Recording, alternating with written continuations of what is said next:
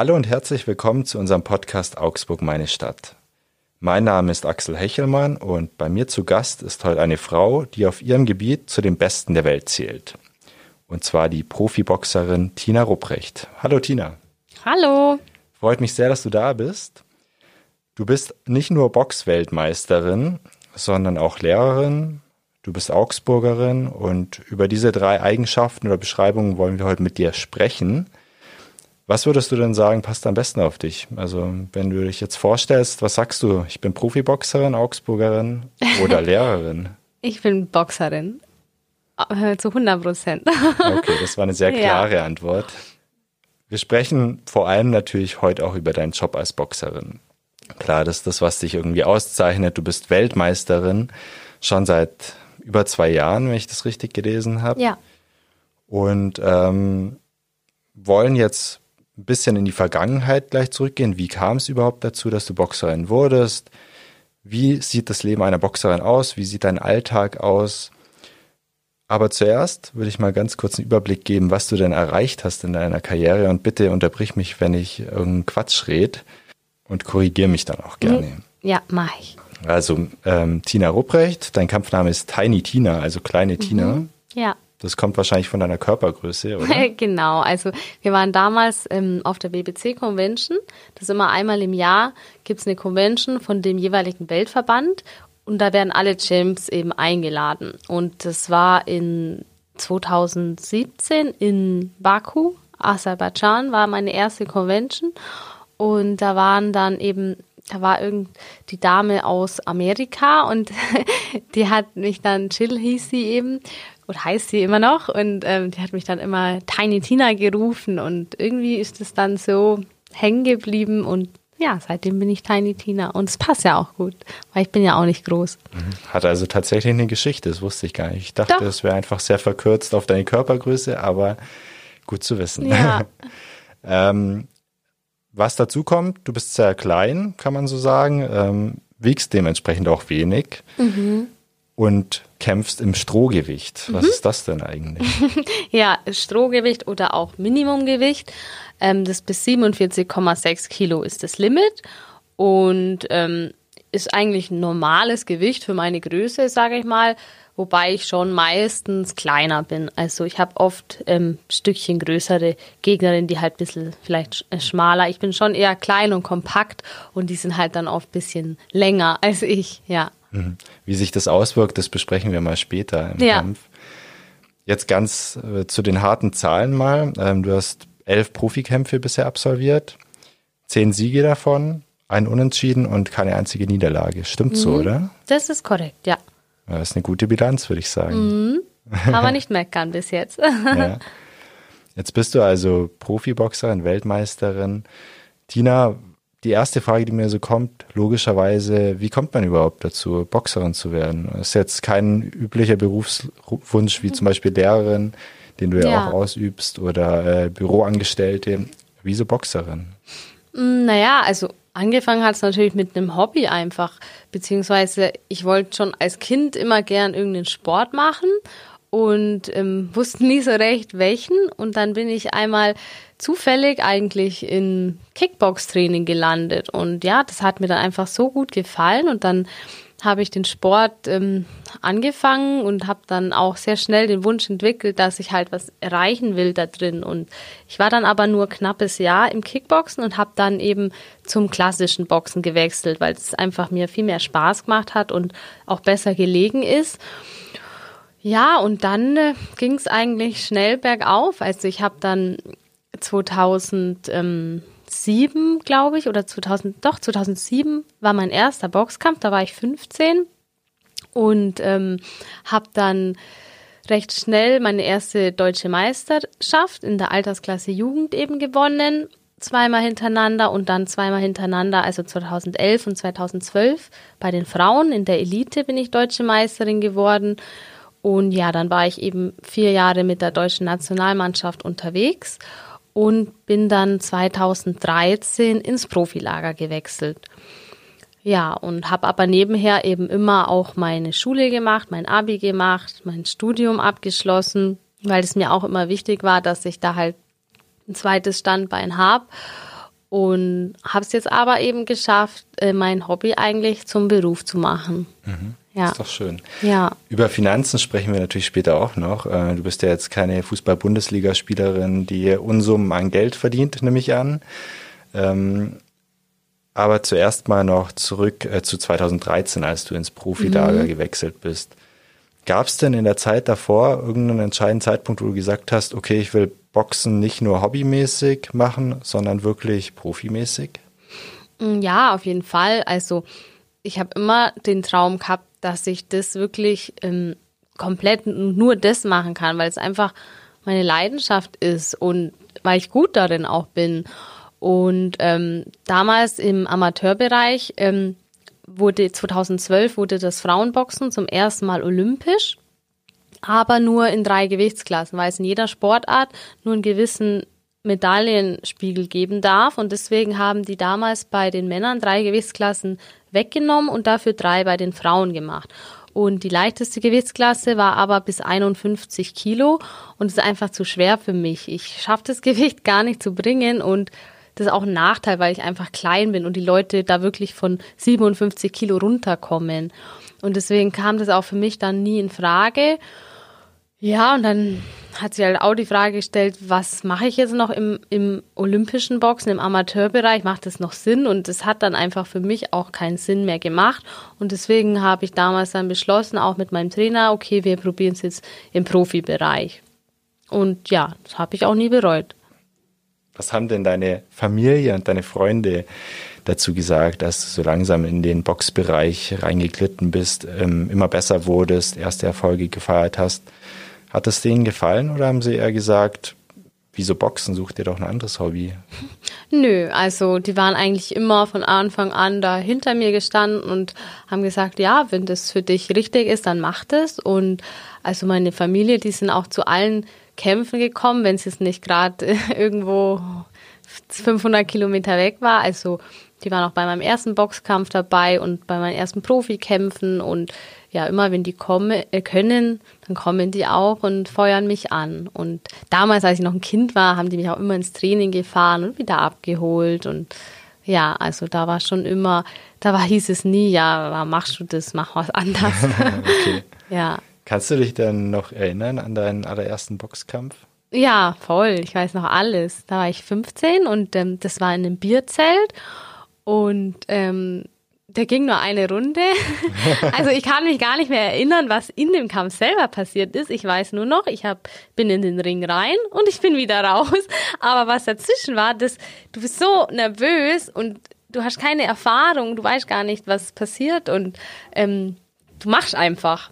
Und deswegen weiß ich auch nicht mehr, was dazwischen war. Ja, und dann in der ersten Runde hat die Gegnerin quasi gleich aufgegeben.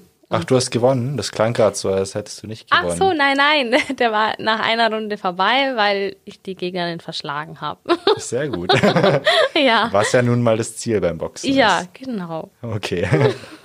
Natürlich gibt es beim Boxen, ähm, um das kurz einzuwerfen, auch Regeln. Also es ist keine wilde Schlägerei, da geht sehr viel um Taktik. Ähm, es gibt ein Regelwerk, also nicht vergleichbar mit einer Straßenschlägerei.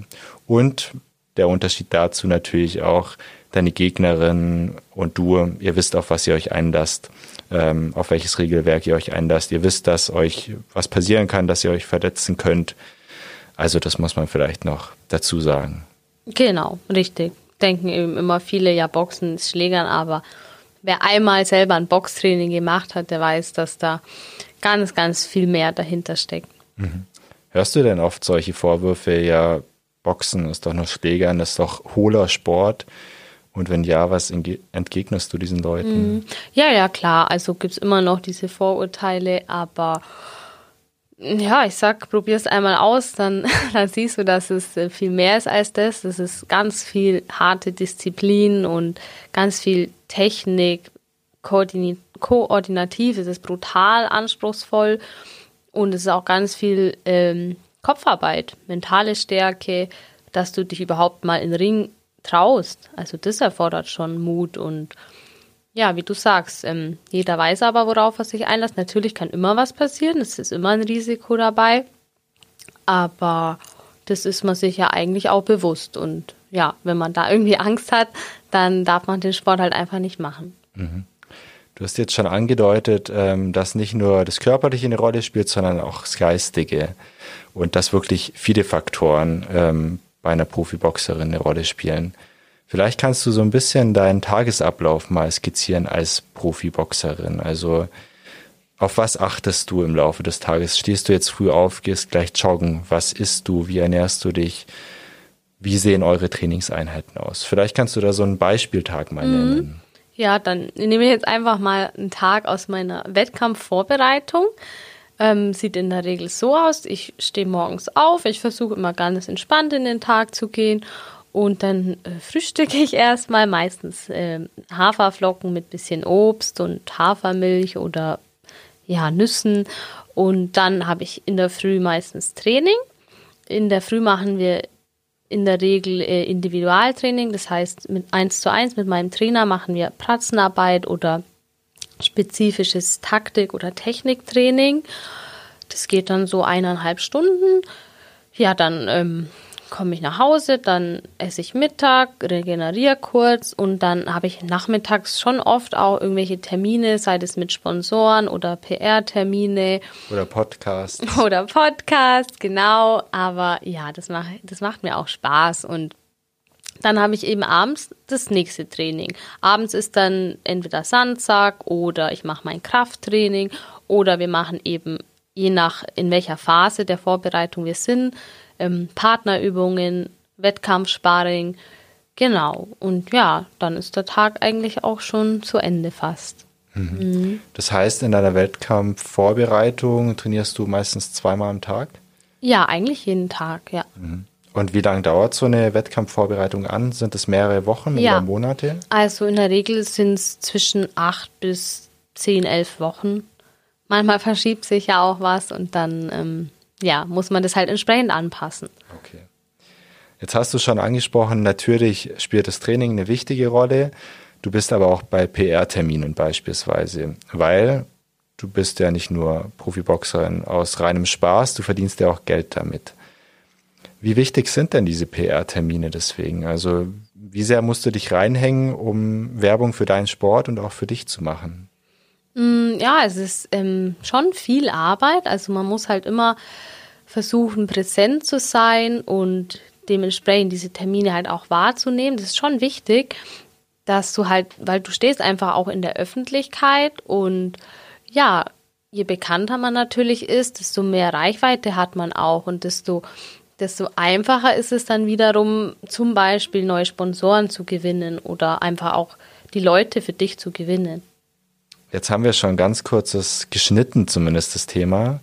Uns interessiert natürlich auch, was verdienst du eigentlich als Profiboxerin? Ja, ähm, leider ist es bei uns so wie im Fußball ähnlich auch. Ich verdiene leider nicht annähernd so viel wie ein Klitschko.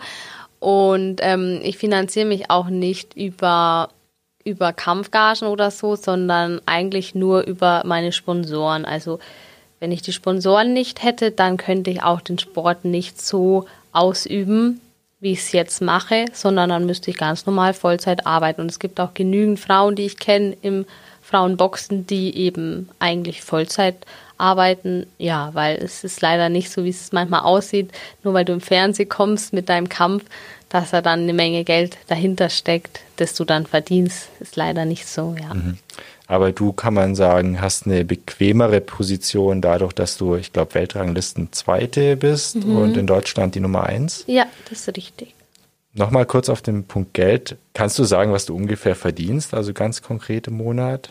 Mm, nee, kann ich leider so okay. nicht sagen. Ist auch leider nicht monatlich bei, bei mir, sondern es hängt halt immer davon ab, was gerade so, meistens sind es jährliche Beträge oder ganz unterschiedlich.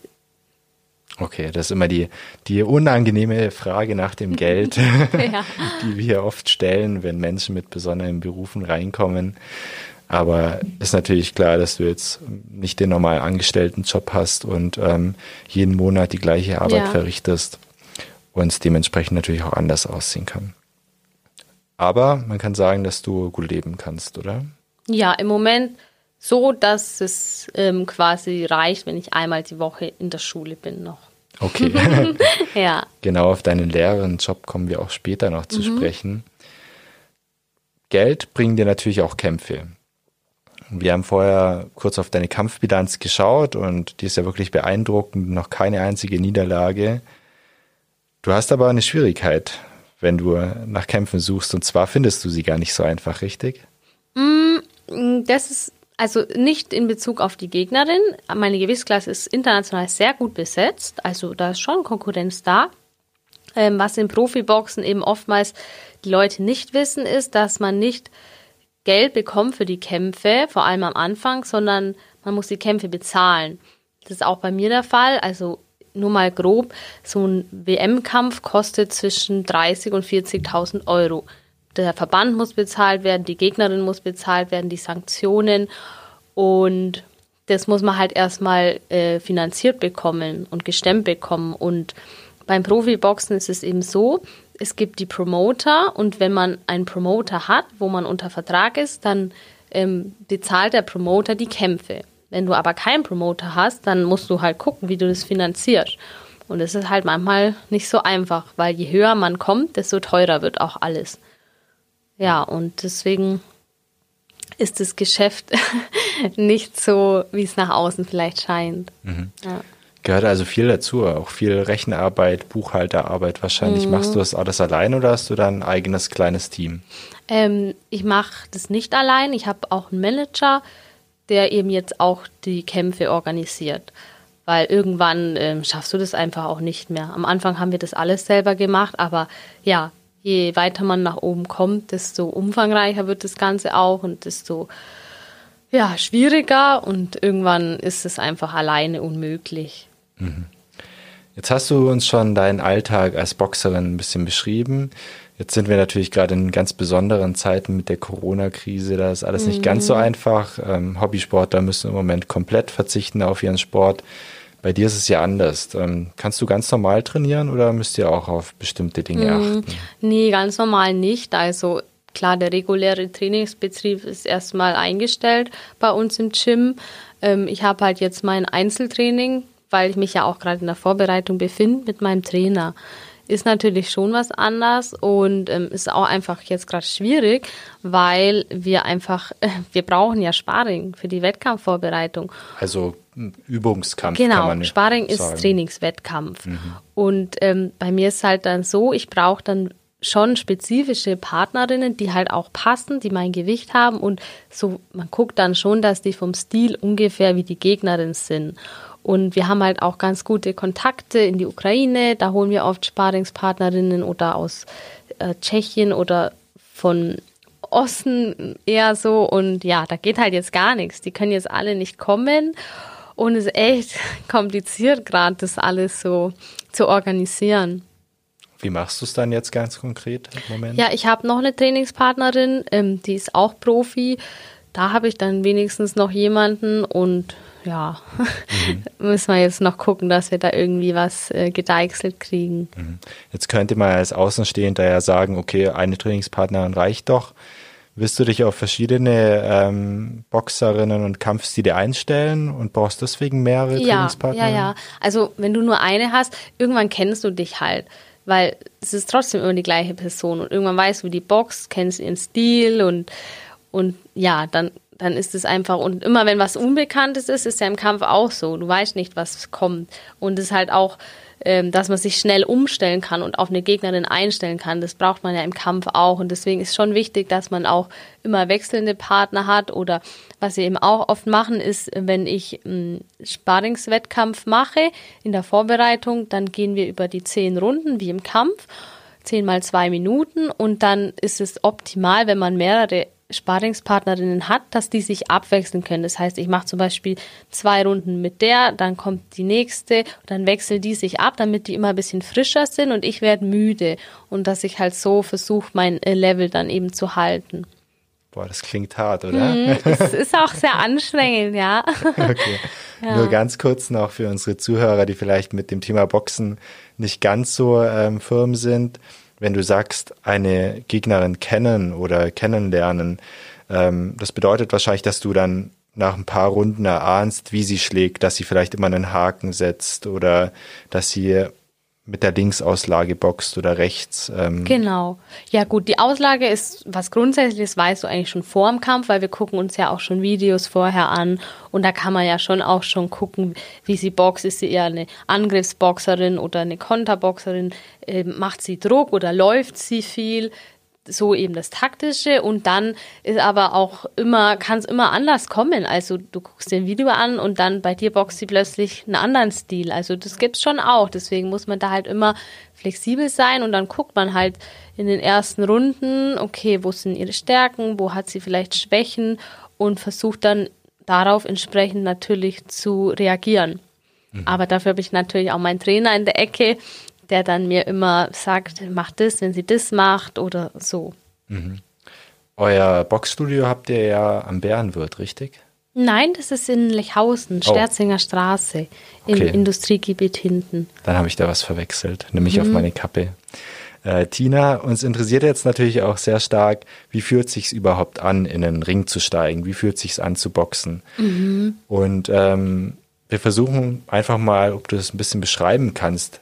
Wie mhm. ist denn mhm. dieses Gefühl, wenn ich jetzt vor einem Wettkampf stehe und in normalen Zeiten auch Publikum da ist und ähm, ich jetzt eben in den Ring steige und die Menge mir möglicherweise applaudiert oder mich auch auspfeift. Mhm. Was geht da in deinem Kopf so vor? Also echt ein ganz, ganz ähm, einzigartiges Gefühl. Also wenn ich immer, wenn ich in den Ring reinlaufe und dann geht mein Lied los und dann laufen wir los, dann kriege ich jedes Mal Gänsehaut und das ist einfach unbeschreiblich. Und dann gehe ich in den Ring rein und dann bist du da oben und die Leute klatschen in der Regel. Ja, und ähm, die Gegnerin kommt dann und man ist nervös auf jeden Fall und das gehört auch dazu, das ist ja auch gut so. Und du hast unglaublich viel Adrenalin. Und aber eigentlich ist man so wie in so einem Tunnel einfach, so der Tunnelblick, du bist total fokussiert, und man, man nimmt auch das um sich rum jetzt gar nicht so wahr. Also ich registriere das schon. Zum Beispiel, ich check dann schon, wer sitzt da jetzt am Ring oder so. Aber das ist in dem Moment eigentlich egal. Also du bist in Gedanken schon komplett äh, beim Kampf und ähm, aber auch nicht jetzt so ähm, aggressiv und so, wow, jetzt gleich, sondern kontrolliert. Also du gehst im Kopf deine Taktik durch und deine Bewegungsabläufe das machst du auch schon vorher in der Umkleide beim, beim Aufwärmen und so. Kompletter Fokus einfach, ja, auf das Ziel zu gewinnen und das alles umzusetzen, was man eben trainiert hat und dann auch seine Linie zu behalten, also immer cool bleiben und versuchen, sich nicht aus seiner Linie rausbringen zu lassen. Mhm. Du hast ja schon gesagt, du bist dann sehr fokussiert natürlich auf die Gegnerin, nimmst außenrum ein bisschen was wahr, aber jetzt auch nicht besonders viel. Äh, wo schaust du denn hin? Schaust du auf ihre Fäuste, wie die sich bewegen oder auf ihr, in ihr Gesicht, um sie einzuschüchtern mhm. vielleicht? Man guckt schon ins Gesicht, weil du auch am Gesicht so halt so viel sehen kannst an, an Reaktionen, Emotionen. Ähm, ja, es ist bei mir so oft so, wenn ich jetzt eine Gegnerin habe, die sehr viel größer ist, dann gucke ich auch immer so zentral bisschen auf die Brust, weil damit mein Kopf unten bleibt, weil sobald du den Blick nach oben nimmst, geht auch dein Kopf ein bisschen höher. Du musst immer das Kinn unten halten, dass es geschützt ist. Damit kein Haken oder so dich ausnocken kann. Oder? Genau, einfach als Schutz, weil das Kinn ist halt eine gefährliche Stelle. Das Kinn ist ähm, der eigentlich die K.O.-Stelle, Kinn und Schläfe. Musst du eigentlich am besten aufpassen. Ja, und da hast du halt auch alles im Blick. Also du musst nicht nur einen Punkt sehen, sondern du musst alles sehen. Es kann ja links kommen, es kann rechts kommen, wie bewegt sie sich und man versucht halt immer alles irgendwie im Blick zu haben. Mhm. Mhm. Und dann kommt der manchmal unvermeidliche Punkt und du wirst getroffen. Du bekommst zum Beispiel einen Schlag ins Gesicht. Wie fühlt sich das dann an?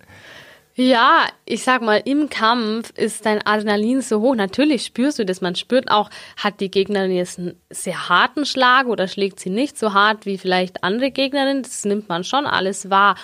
Aber das ist in dem Moment einfach egal. Also ich meine, man kann nicht boxen, ohne auch was einzustecken. Also sagt mir ein Boxer, der nur ausgeteilt hat und nie einen Schlag kassiert hat, das gibt's nicht.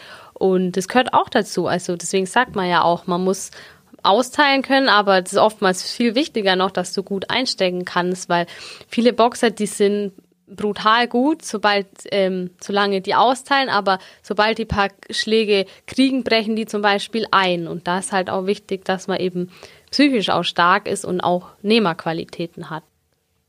Hast du auch schon mal einen Schlag abbekommen, wo du dir dachtest, oh weh, das wird jetzt ähm, hart, die weiteren Runden zu überstehen?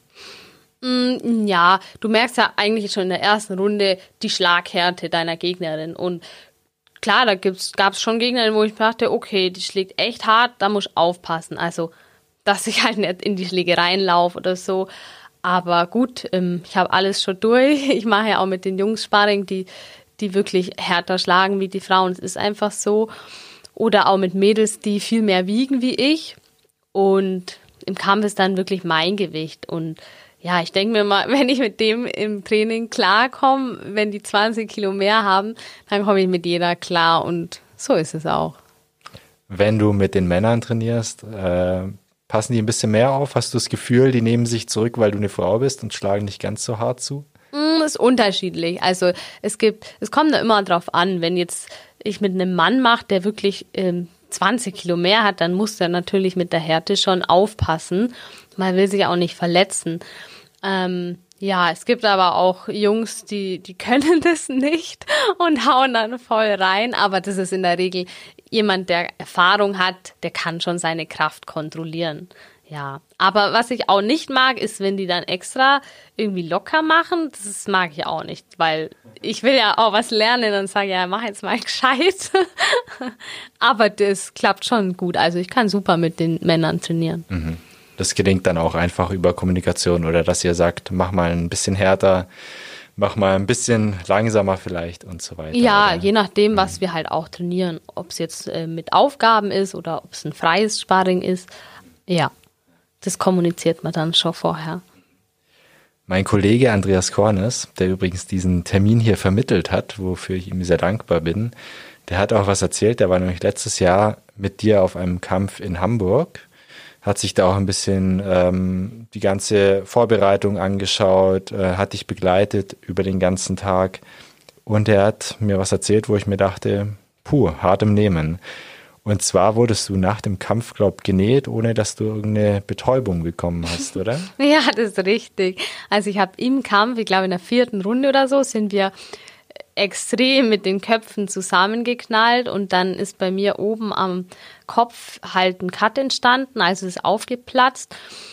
Und es war richtig, richtig tief. Also ich habe dann in der, in der Rundenpause, hat mein Cutman das dann geschafft, die Blutung zu stoppen.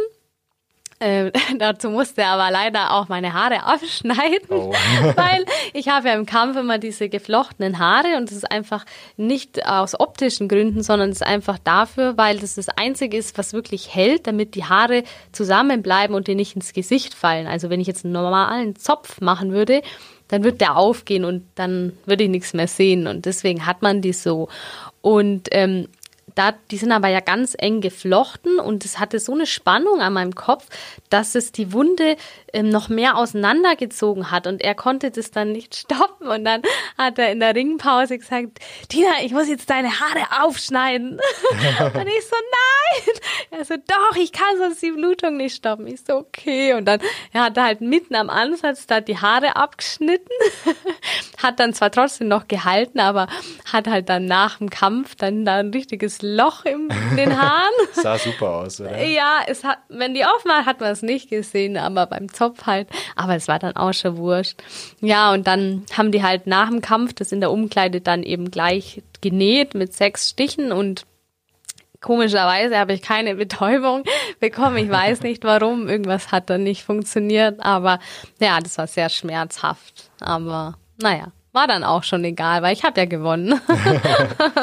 du hast auch im Vorgespräch gesagt, das war fast noch schmerzhafter als Schläge im Kampf selber, oder? Ja, also der Kopfstoß selber im Kampf hat auch extrem wehgetan. Also da habe ich richtig gemerkt, als wir da zusammen, weil einfach der Kopf so hart ist und wenn du da voll zusammenknallst, das tut echt weh. Und da dachte ich, oh, jetzt ist irgendwas offen. Das habe ich schon gemerkt. Aber ja, der tut ja dann in der Pause Adrenalin in die Wunde. Das darf man ja dann quasi, dass die Blutung stoppt und dann merkst du das auch nicht mehr. Also ich habe das dann im Kampf auch gar nicht mehr wahrgenommen oder du lässt dich auch davon nicht beeinflussen. aber ja, dann nach dem Kampf das Nähen hat dann schon echt sehr weh getan. Also jetzt kann ich sagen, wir sitzen uns zwar drei, vier Meter äh, entfernt gegenüber aus Corona-Gründen, aber ich sehe jetzt keine offene Stelle mehr am Kopf. Nein, Scheint gut verheilt zu sein und die Haare sind nachgewachsen. Ja, ein paar Narben gibt's hier, aber das gehört dazu. Das ist doch schön.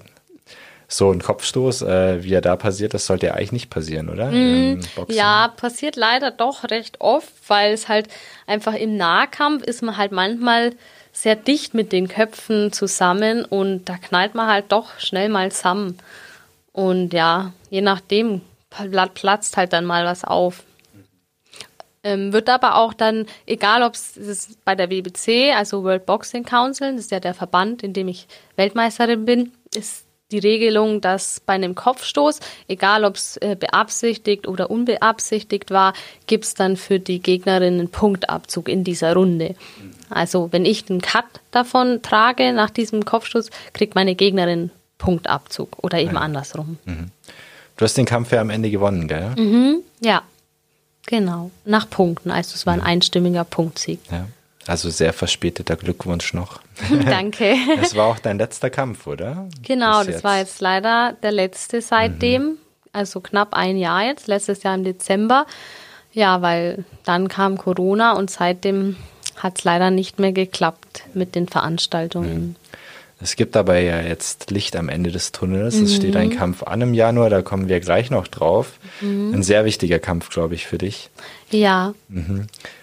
Ähm, zuerst würde ich trotzdem dich nochmal kurz fragen, wir hatten jetzt den äh, physischen Aspekt, also Boxen ist natürlich eine wahnsinnig zerrende Angelegenheit, ähm, rein körperlich, aber auch der Geist muss natürlich mitspielen. Also wenn du in so einen Ring spiel, äh, in so einen Ring gehst, dann zerrt das natürlich auch an deinen Nerven. Wie entscheidend ist denn, um einen Boxkampf zu gewinnen, die Psyche? Hm, also ganz entscheidend. Ich würde mal sagen, hm, auf so einem Weltenspitzenniveau, wo ja wirklich beide von den boxerischen Fähigkeiten sich fast nichts mehr nehmen, da entscheidet dann zu 80, 90 Prozent der Kopf. Ist meine Meinung, ja. Hattest du mal so eine Szene, wo es genau so war, dass der Kopf wirklich einen Kampf entschieden hat bei dir? Mm, ja, also da erinnere ich mich immer an, das war mein, glaube mein vierter Profikampf. Da ging es zum ersten Mal um den Titel. Das war damals der WBC Silber-Titel. Und da hatte ich auch eine ganz starke Gegnerin aus Spanien. Und ich bin dann eine Woche vor dem Kampf bin ich krank geworden.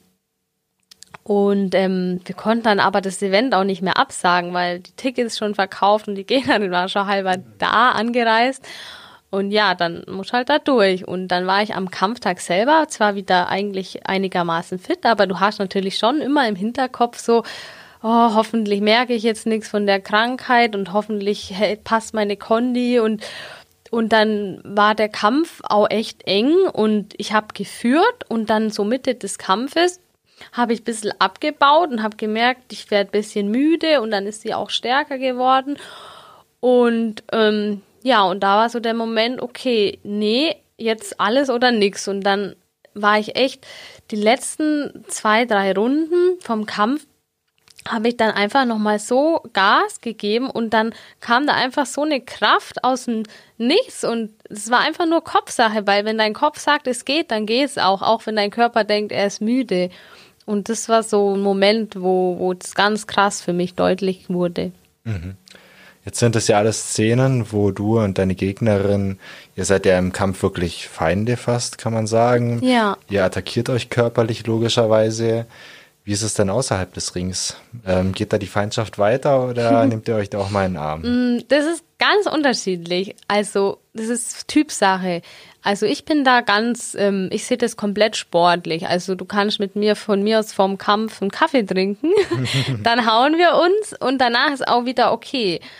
Aber es gibt schon auch äh, Mädels, wo das nicht funktioniert. Also hatte ich auch schon öfter erlebt, die dann schon ganz böse schauen die ganze Zeit und dann ist der Kampf und dann danach genauso weiter und ich finde das unnötig. Ich denke mir, es ist schon Sport, also es ist sportlich. Und Ja, aber wie gesagt, das ist Typsache. Mit manchen geht's, mit manchen kann ich nach dem Kampf dann lachen und sagen, zum Beispiel bei der letzten Gegnerin, die Spanierin, war auch äh, außerhalb vom Ring total nette. Und ich bin dann nach dem Kampf zu ihr in die Umkleide. Und dann haben wir noch Fotos gemacht. Und war mega nett und dann so, hey, das war echt ein cooler Kampf und danke und, und das finde ich aber auch schön, weil das ist ja dieser sportliche Gedanke und das auch, auch wenn Boxen Kampfsport ist, wo du eins gegen eins wirklich kämpfst, finde ich trotzdem das, das Schöne, dass man dann fair auch miteinander und respektvoll miteinander umgeht.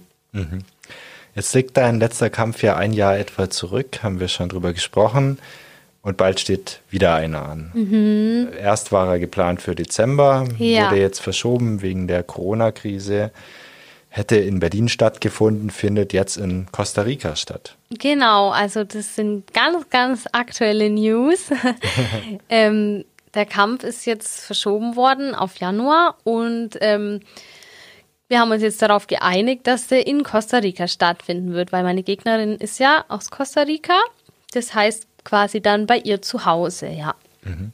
Die Gegnerin, ich glaube, ich spreche sie gleich falsch aus, du kannst mich ja mhm. gern korrigieren, heißt Jocasta Walle. Mhm, ist richtig, ja. Oh, nicht schlecht, das hätte ich jetzt nicht erwartet. Und dieser Kampf gegen sie ist wirklich sehr wichtig für dich. Worum ja. geht's denn da? Kannst du das so ein bisschen für den Laien erklären? Also ich kann echt sagen, dass es sehr wichtigste und wahrscheinlich auch schwerste Kampf wird von meiner Karriere.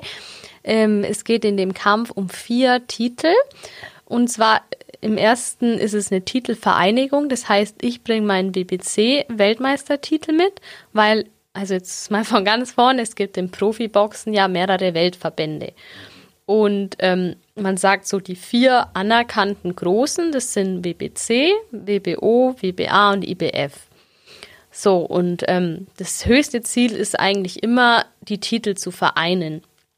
Und ähm, das ist jetzt eben, findet hier schon teilweise statt, weil ich bin amtierende BBC-Weltmeisterin und Jocasta ist amtierende IBF-Weltmeisterin. Das heißt, wir setzen beide unsere Titel aufs Spiel und boxen um, vereinen diese beiden Titel. Also der Gewinner hat alle dann. Und dann gibt es noch IBO, das ist eben ein weiterer Verband, der auch schon recht anerkannt ist. Eben auch Klitschko oder Anthony Joshua haben diese Titel vom IBO-Verband und dieser Titel ist aktuell vakant, das heißt, er ist frei. Und um den geht es jetzt eben auch noch. Wir dürfen darum kämpfen. Das sind also, es geht jetzt um drei WM-Titel. Und dann geht es noch zusätzlich um ein Titel von The Ring Magazine. Das ist das älteste, die älteste amerikanische Boxzeitschrift, die es gibt. Und die haben eben so einen äh, ganz ähm, ehrenhaften Titel, der heißt The Ring Belt. Und um diesen Titel kann man aber nur kämpfen, wenn wirklich die Nummer eins der Welt gegen die Nummer zwei der Welt boxt. Also du kannst zum Beispiel Weltmeister in allen Verbänden sein, wenn du aber nicht auf Nummer eins gerankt bist, weil das Ranking ist verbandsunabhängig dann kannst du nicht um den Titel boxen. Das heißt, wirklich nur die Besten der Welt können um diesen Titel boxen und dementsprechend ist es mega die Ehre und ähm, ja, und es hat auch noch nie ein deutscher Boxer geschafft, außer Max Schmeling 1930 und ja, da freue ich mich natürlich, um den zu boxen. Mhm. Das wäre natürlich toll, oder? Wenn wenn es dann heißt, Schmeling und Rupprecht mhm. haben diesen Titel. Ja, auf jeden ja. Fall. Ich fasse es nochmal ganz kurz zusammen, weil das ja wirklich eine Besonderheit ist im Boxen mit diesen Weltmeistertiteln. Ja. Anders als im Fußball, da gibt es eine Weltmeisterschaft, wer die gewinnt, ist Weltmeister. Fertig. Bei euch ist es eben so, dass es vier große Boxverbände gibt und jeder dieser Boxverbände gibt einzeln einen Welt oder vergibt einzeln einen Weltmeistertitel. Genau. Und ähm, dadurch wird ja schon klar, wie wichtig dieser Kampf ist, wenn ihr um drei dieser vier Titel kämpft, plus noch diesen Ring Magazine. Genau, ja. Richtig. Richtig? ja, richtig. Okay. du widersprichst mir einfach immer, wenn ich Quatsch erzähle, aber bisher hat sich ja noch im Rahmen gehalten. Ähm, dieser Kampf, der jetzt im Januar stattfindet, was erwartest du da? Mm, Ich erwarte, dass es ein ganz harter Kampf wird, weil, also Jokasa und ich sind uns ja nicht unbekannt. Wir haben schon mal gegeneinander geboxt, 2018, genau, um die WBC-Weltmeisterschaft damals. Und ja, das war ein einstimmiger Punktsieg, aber das war da schon nicht einfach zu gewinnen, weil sie ist einfach auch, ja, wie ich, halt eine Kämpferin durch und durch, würde niemals irgendwie aufgeben und Deswegen, wir sind zwei Kämpferinnen absolut auf Augenhöhe und ich werde da einfach zu 100 Prozent alles geben müssen auch, um diesen Kampf zu gewinnen, weil sie wird es genauso wollen wie ich und das weiß ich auch, aber ja, wenn ich nicht äh, überzeugt werde, dass ich das schaffen kann, dann hätte ich es auch nicht äh, gemacht. Mhm. Wie willst du sie denn schlagen? Also hast du irgendwelche äh, Vorteile? Was zeichnet dich denn konkret aus? Bist du besonders schnell, besonders schlagkräftig? Wie willst du diesen Kampf denn gewinnen? Ja, ich werde natürlich kann ich nicht die Taktik verraten, aber ja, was zeichnet mich aus? Ich glaube, ich bin ähm, so ein bisschen Allrounder. Ähm, ich kann mich sehr gut einstellen auf das, was kommt. Ähm, ich kann, ich mache immer sehr viel Druck, weil ich bin einfach klein. Ich muss immer nach vorne gehen und auf meine kurze Distanz kommen. Und ja, ich lasse einfach nicht locker. Ich gehe bis ans Ende, wenn es sein muss, ja. Da sind wir sehr gespannt, werden den Kampf natürlich anschauen auch. Mhm. In Costa Rica findet er ja sogar vor Publikum statt, oder? Ähm, nein, ich glaube nicht. Also es wird auch da nicht möglich sein. Das wird irgendwie dann auch so ein Livestream eben geben. Wie genau das dann abläuft, weiß ich noch nicht, aber es wird auch ohne Publikum sein, leider. Okay. Die Jocasta, deine Gegnerin, du hast ja schon gesagt, du hast gegen sie gewonnen einmal. Ist das jetzt ein Vorteil für dich, weil du einfach sagen kannst, okay, ich habe schon mal gegen sie gewonnen, also bin mhm. ich mindestens ebenbürtig oder besser? Oder ist es eher ein Nachteil, weil natürlich jetzt du die Favoritenrolle inne hast? Mm, nee, also dass ich schon mal gegen sie gewonnen habe, das nehme ich überhaupt nicht mit in den Kampf. Also für mich ist jetzt quasi wieder auf Null. Und äh, das blende ich komplett aus. Es ist jetzt wie von vorne und ich gehe da rein, als würde ich sie nicht kennen. Ich weiß zwar, wie sie boxt, aber es ist zwei Jahre her erstens. Also wir haben uns ja beide auch verändert und weiterentwickelt. Und deswegen, ähm, ich denke auch gar nicht, wie der eine Kampf war. Der Kampf war so, wie der war, fertig. Und jetzt kommt der nächste Kampf. Und ja, ich sehe das einfach ganz äh, neutral und ich gehe da rein und dann dann machen wir das einfach. ja. Dann sind wir gespannt, ob du diesen großen Kampf gewinnst und werden natürlich auch darüber berichten im Januar. Bevor wir jetzt zu einem ganz anderen Punkt mal kommen, und zwar deinem Lehrerinnen-Dasein, äh, noch eine Frage. Nach diesem Kampf, wenn du jetzt mit einer Gegnerin im Ring standest, ähm, da gehst du raus, hast meistens gewonnen, so erzählst zumindest deine Geschichte bisher. Wie kommst du denn da runter? Du hast im Vorgespräch schon mal erzählt, dass du relativ schlecht abschalten kannst nach so einem Kampf, relativ schlecht schlafen auch. Äh, ja, das ähm, ist aber im Positiven. Also da ist einfach so viel Adrenalin, dass das echt lang dauert, bis das dann dein Körper auch runterfährt, weil das so eine Aufregung auch ist, dass ich dann meistens die ganze Nacht noch hellwach bin. aber ja, weil einfach auch diese Anspannung und der Druck von all den Wochen dann plötzlich weg ist und da musst du echt erstmal äh, dann runterfahren und es ist aber dann auch schön natürlich, wenn das alles von dir abfällt und dann ist man einfach nur erleichtert und freut mhm. sich, ja. Was machst du dann in solchen Nächten, wo du nicht schlafen kannst? Checkst du die Nachrichten und schaust, wer was über dich schreibt? Oder? Ähm, tatsächlich an dem Abend nach dem Kampf gucke ich gar nicht auf mein Handy, weil sonst würde ich den ganzen Abend nur am Handy sitzen. Und ich möchte dann einfach natürlich den Moment genießen mit meinem Team, wo ja die ganze Arbeit mit dahinter steckt. Und klar, wir feiern dann erstmal. Also meistens muss ich nach dem Kampf noch zur Dopingkontrolle. Das dauert dann immer noch ein bisschen. Ähm, und dann wird einfach gefeiert. Meistens dann im Jogginganzug. Oder je nachdem, ob es noch eine After-Show-Party gibt. Ja, so dann. Da gibt es dann auch mal ein Bierchen oder ein Sekt, oder? Ja, auf jeden Fall. Das hat was sich dann schon mhm. verdient. Ist jetzt aber in der Vorbereitung wahrscheinlich strikt verboten, Alkohol, oder? Ja, ja, ganz strikt. Also wirklich diese acht, zehn Wochen trinke ich auch dann kein Tropfen. Mhm. Aber das braucht man dann auch nicht. Okay. ja. Gut, Tina, dann lass uns doch, wie angekündigt, mal auf deinen Lehrerinnenjob schauen. Du bist ja nicht nur Boxweltmeisterin, Profiboxerin, sondern auch Lehrerin. Im Moment mhm. einmal in der Woche zumindest in mhm. Zusmarshausen, richtig? Genau, ich bin da an der Realschule und unterrichte dort Sport für die Mädels. Ja. Das ist ein toller Ausgleich zum Boxen wahrscheinlich, oder? Ja, es ist schön, weil ich bin halt den ganzen Tag so die Boxerin und ähm, da genieße ich das manchmal dann auch in der Schule, einfach jetzt äh, da die Lehrerin zu sein und irgendwie eine andere Person. Und das ist echt auch mal ein ganz schöner Ausgleich, so jeden Tag, den ganzen Tag fast in der Boxhalle, dann einfach auch mal ein bisschen einen Tapetenwechsel zu haben. Und es macht mir auch echt Spaß mit den Kindern und mhm. mache ich sehr gern. Die Kinder, die wissen natürlich auch, wer du bist. Die wissen, dass du ähm, auf deinem Gebiet wirklich Spitzenklasse bist. Nehmen die dich oder behandeln die dich anders deswegen? Ja, die kommen schon immer und sagen wieder, ah, Frau Ruprecht, Sie waren wieder in der Zeitung und so. Das ist schon echt immer süß, ja.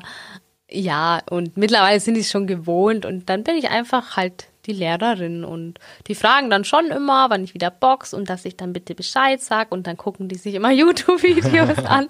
Aber ja, das ist schon cool. Mhm. Macht Spaß. Und ich nehme an, dass du in deiner Klasse kein Autoritätsproblem hast als Profiboxerin, oder? Bis jetzt nicht, nein. Aber ich muss sagen, meine Mädels sind auch alles sehr lieb, ja. Mhm. Jetzt für die Zeit nach dem Boxen, da kommen wir auch später noch äh, drauf, wirst du wahrscheinlich deinen Dienst in der Schule ein bisschen noch verstärken, oder? Ja, also ich muss ehrlich sagen, ich habe da jetzt noch keinen konkreten Plan ich will jetzt auf jeden Fall noch meine Boxkarriere ein paar Jahre weiterführen, weil es läuft ja jetzt auch nicht gerade schlecht. und ähm, ja, ob ich dann danach ins Ref gehe oder vielleicht doch was anderes mache in Richtung Boxbusiness, das weiß ich jetzt noch nicht. Da halte ich mir alle Türen offen und wenn es dann soweit ist, dann, dann sehe ich, wie es kommt. Und im Profiboxen sieht man ja auch, dass äh, Profiboxer durchaus bis in die 40 teilweise noch boxen. Das stimmt, ja. Das habe ich jetzt zwar nicht vor, aber es ist möglich. okay. Ja. Dann sind wir auch da sehr gespannt. Gibt es denn einen Vorteil, ähm, Profi zu sein und äh, Kinder zu unterrichten? Also kannst du irgendwelche Eigenschaften aus deiner Profitätigkeit in der Schule umsetzen? Naja, es ist also der Boxsport selber vermittelt eigentlich sehr viel, dass du in alle Bereiche des Lebens übertragen kannst. Aber eigentlich mehr oder weniger für dich selber. Also zum Beispiel, ja, dass man einfach weitermacht, auch wenn es mal schwer ist oder sich jetzt durchbeißt und so Dinge eben, das prägt auch deine Persönlichkeit und das hat das Boxen bei mir auch ganz arg und ich glaube, ich wäre ohne den Sport schon anders, wie, wie ich jetzt bin.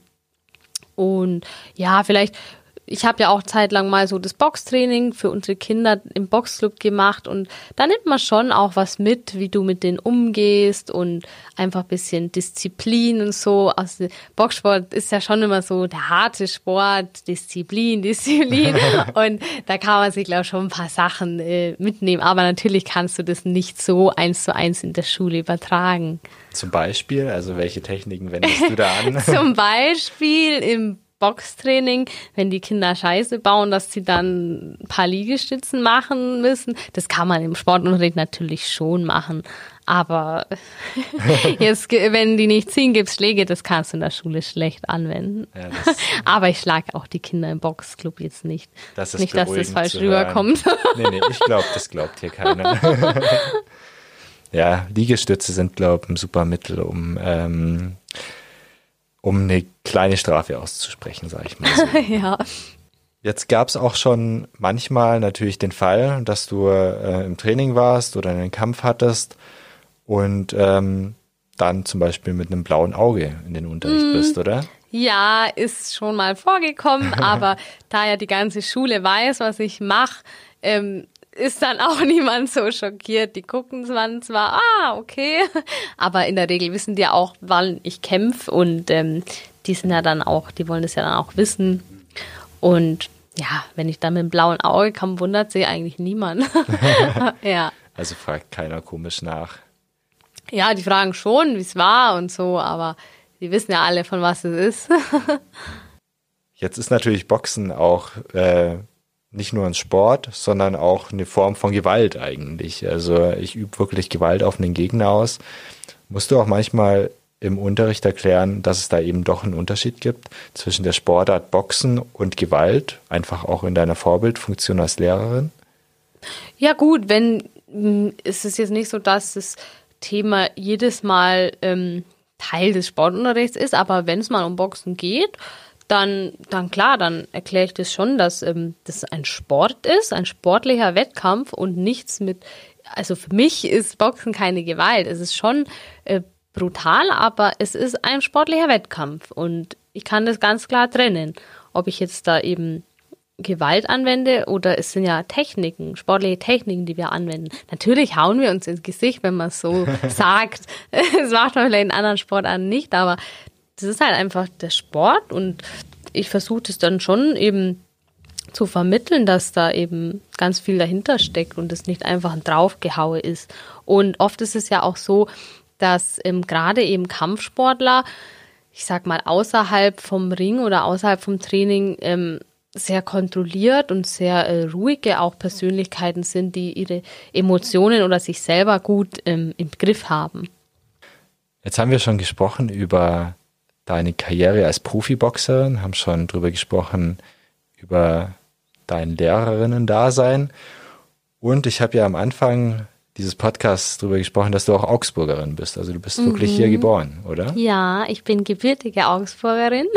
Ich bin auch irgendwie nie hier weggekommen, aber das hat ja auch seinen Grund. Also ich wollte es eigentlich auch nie. Ich, ich liebe Augsburg einfach. Ich mag ich mag die Stadt so gern, auch die ganze Natur drumherum und ich finde es ja einfach schön, ich fühle mich ja wohl und ich habe einfach hier alles, was ich brauche, also meine Familie, meine Freunde und in erster Linie natürlich auch das Boxen, weil mein Heimtrainer Alex Hahn und sein Bruder Sergei Hahn, bei denen habe ich ja auch das Boxen angefangen und wir sind eigentlich von Anfang an diesen Weg zusammen gegangen, von null bis zur Weltspitze und ja, meine Trainingsstätte ist hier und das war auch der Grund, warum ich halt auch nie weg bin, dass ich jetzt mal sage, okay, ein Auslandssemester, wie viele, auch meiner Freunde, aber das war halt bei mir einfach nicht drin. Man muss sich halt entscheiden, entweder ähm, das eine oder das andere und ich habe mich eben fürs Boxen entschieden und das war immer der zentrale äh, Punkt hier in Augsburg und ja, deswegen bin ich immer hier gewesen, aber das war auch schön. Mhm. Gab es trotzdem mal in deiner Karriere so einen Punkt, wo du, mal, äh, wo du dir gedacht hast, vielleicht war es doch nicht die richtige Entscheidung, Profiboxerin zu werden? Ähm, ja, gab es tatsächlich. Also es gab auch mal einen Punkt, äh, wo ich ähm, aufhören wollte zu boxen. Das war, da war ich schon Profi, aber es lief alles sehr schleppend und ähm, wie ich eben schon vorhin erklärt hatte, dass man ja am Anfang eigentlich nur Geld investiert und ja, wir haben eben alles investiert, ganze Zeit, Energie, Geld und und irgendwann dachte ich mir halt, ja, wieso mache ich das eigentlich alles? Ich meine, alle meine Freunde, die gehen reisen und ich konnte auch nie weg, weil immer Training, Training, Training. Ja, und irgendwann dachte ich mir so, ich, ich habe jetzt keine Lust mehr, ich will auch die Welt sehen und ähm, nicht immer alles dem Sport opfern und ähm, am Ende kommt nichts dabei raus. Und da habe ich dann eben das meinem Trainer so gesagt und ähm, ja, da haben wir dann auch ein ganz, ganz langes Gespräch gehabt und und das habe ich eigentlich auch ihm zu verdanken, dass ich dann damals eben nicht aufgehört habe, weil er dann eben gesagt hat, komm, ähm, jetzt sind wir so weit schon gegangen, jetzt ähm, probieren wir es noch ein Jahr.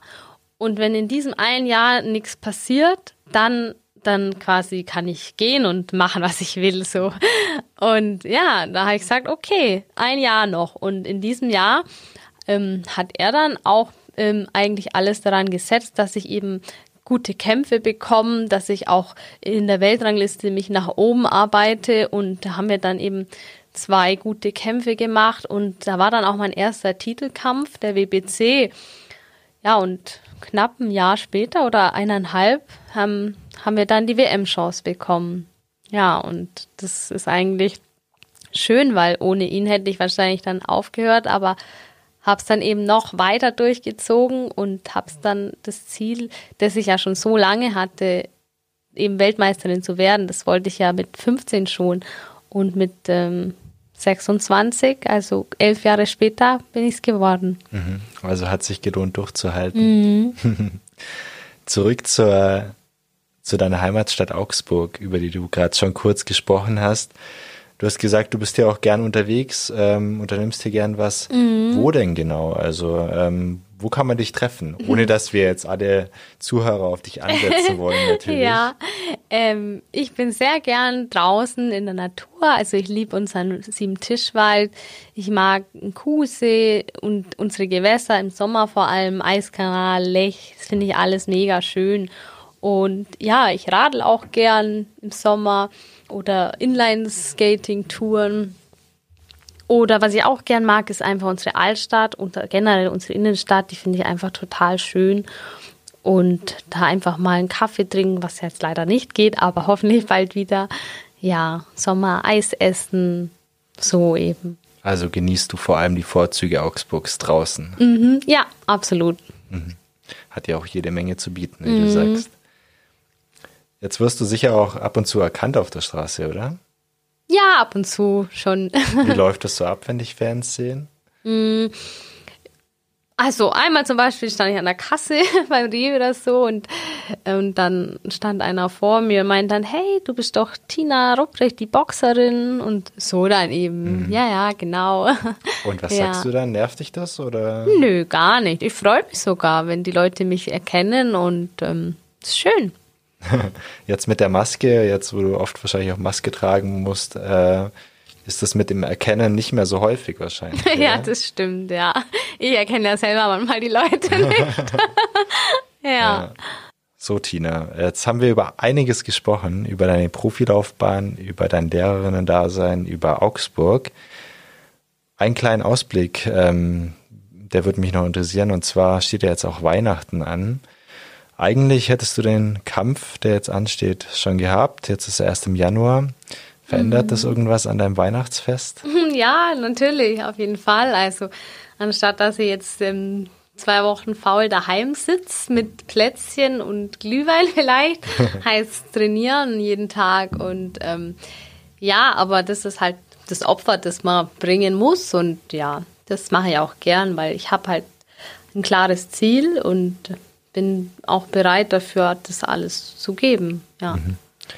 Das heißt, du trainierst auch an Heiligabend? Mm, Vormittag, ja. Am Abend jetzt eher nicht, ja, aber ich werde da schon was machen, ja. Und dann am nächsten Tag auch gleich weiter an den Feiertagen, oder? Ja, auf jeden Fall. Also ich habe halt einen Tag die Woche habe ich trainingsfrei, wo ich dann wirklich gar nichts mache und einen Tag, wo ich ein bisschen locker nur einen Lauf oder so mache. Ja, und ähm, ich weiß jetzt gar nicht, wie die Feiertage fallen, aber je nachdem, einen Tag kann ich bestimmt mal äh, wirklich Weihnachten feiern. Mhm. Wenn du sagst, dass du einen Tag in der Woche trainingsfrei hast, was passiert an solchen Tagen? Was machst du da? Mm, nix, einfach worauf ich Lust habe. Familie treffen oder Freunde oder einfach nur gemütlich daheim sein und nichts tun. Mhm, einfach mal abschalten. Ja. Ist doch auch ein guter Vorsatz. Mhm. Ja, Tina, dann wünschen wir dir ganz viel Erfolg für Januar, für deinen Kampf. Sind sehr gespannt, ob du diesen für dich sehr wichtigen Kampf gewinnst. Sind auch gespannt, ob wir dich in zehn Jahren vielleicht verstärkt als Lehrerin sehen. Dann vielleicht nicht mehr so in der Öffentlichkeit, aber immerhin. Mhm. Und ähm, ich sage vielen Dank für das Gespräch, war sehr interessant. Hat Spaß gemacht. Ja, danke. Mir auch. Vielen Dank an die Hörerinnen und Hörer draußen, wenn ihr jetzt noch Fragen habt, wenn euch ähm, Sachen nicht klar geworden sind übers Boxen, da gibt es ja wirklich viele Feinheiten zu beachten, viele Fragen, die sich da stellen, dann schreibt uns doch an podcast.augsburger-allgemeine.de und wir würden die Frage dann weiterreichen. Auch sonst, wenn ihr Kritik habt oder Anregungen, schreibt uns eine Mail. Dann vielen Dank, Tina. Danke fürs Zuhören an die Zuhörerinnen und Zuhörer und bis zum nächsten Mal. Danke, tschüss.